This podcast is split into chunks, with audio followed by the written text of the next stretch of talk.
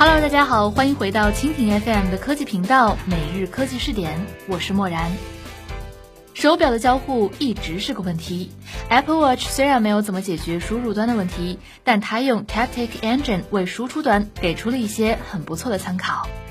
那今天的每日科技视点，默然就和你一起来关注 Apple Watch 埋下让你越来越离不开的种子。每日科技视每日科技视点，关注信息科技的点点滴滴。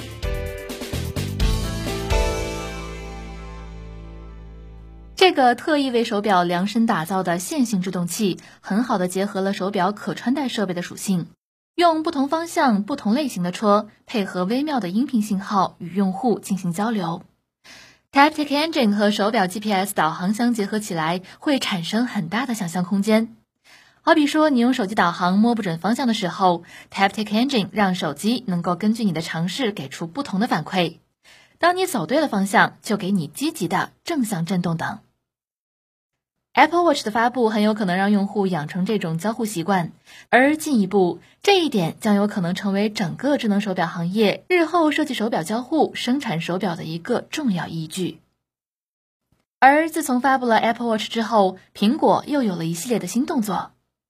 苹果正在研究带触感的虚拟键盘。苹果在新 MacBook 和十三寸 MacBook Pro 里推出全新的 Force Touch 触控板，加入 Apple Watch 同款 Taptic Engine 触觉反馈引擎。苹果很有可能会在下一代 iPhone 里加入 Force Touch 功能。苹果在 iMovie 上加入一系列交互上的触觉反馈更新，比如拖拽视频片段时，你会得到一个触觉反馈，提醒你这段视频已经到顶了。虚拟键盘、触控板、手机屏幕，你会发现这些通通都不是手表上的东西。而现在看来，Taptic Engine 是苹果为触觉反馈留下的一颗彩蛋。苹果埋在 Apple Watch 里的，不仅仅是在手表上的，更是一系列电子消费产品上的交互未来。说到这儿呀，很多朋友肯定都会问：那么 Taptic Engine 到底是什么呢？苹果在去年秋天以 Apple Watch 底层组件的方式介绍了这款线性制动器。Taptic Engine 在 Apple Watch 里面可以驱动手表产生消息震动提醒，这种震动呢伴随着微妙的音频信号与用户进行交流。而和普通的手机和震动手柄不一样，Taptic Engine 产生的震动呀要复杂精准的多，具有不同的方向和轻重，在手表上更贴近于有人偷偷戳你手腕的感觉。在新代 MacBook 里加入 Taptic Engine 的触摸板，可以全面检测用户各个点按的力度。十三寸的 MacBook Pro 里的体验似乎更棒，震动非常精准，让你感觉手只是按压在一个机械按钮上。在触摸板不动的情况下，Taptic Engine 能够真实的反馈给用户一个点击的感觉，尽管这个点击并不是真正存在的。那么，这种以触觉反馈为基础的 UI 交互方式又会对手机产生什么影响呢？新的 iPhone 里如果增加 Force Touch 功能，肯定会配合上 Taptic Engine，因为产生的不同层级需要搭配上不同层次的触觉反馈，只有这样用户的体验才是完美的。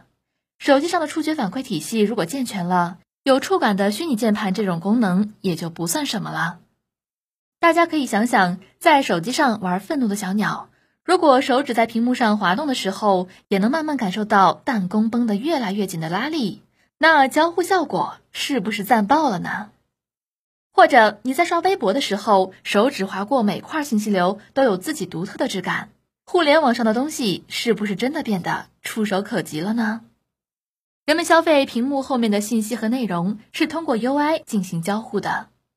而从这一点来说，交互方式其实也决定了人与信息之间的距离。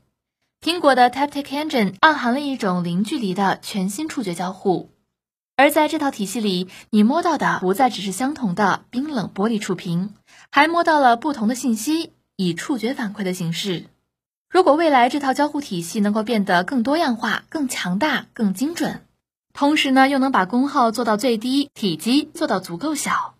那么，不只是笔记本电脑、手机、平板这些产品，互联网方面的新硬件，比如说各种的智能家电等等，都将受益匪浅。好了，那关于这个话题，我们就说到这里。感谢你的收听。如果你喜欢我们的节目，可以点击屏幕上的星星来收藏我们的节目。漠然在声波的这边依然非常感谢您的关注。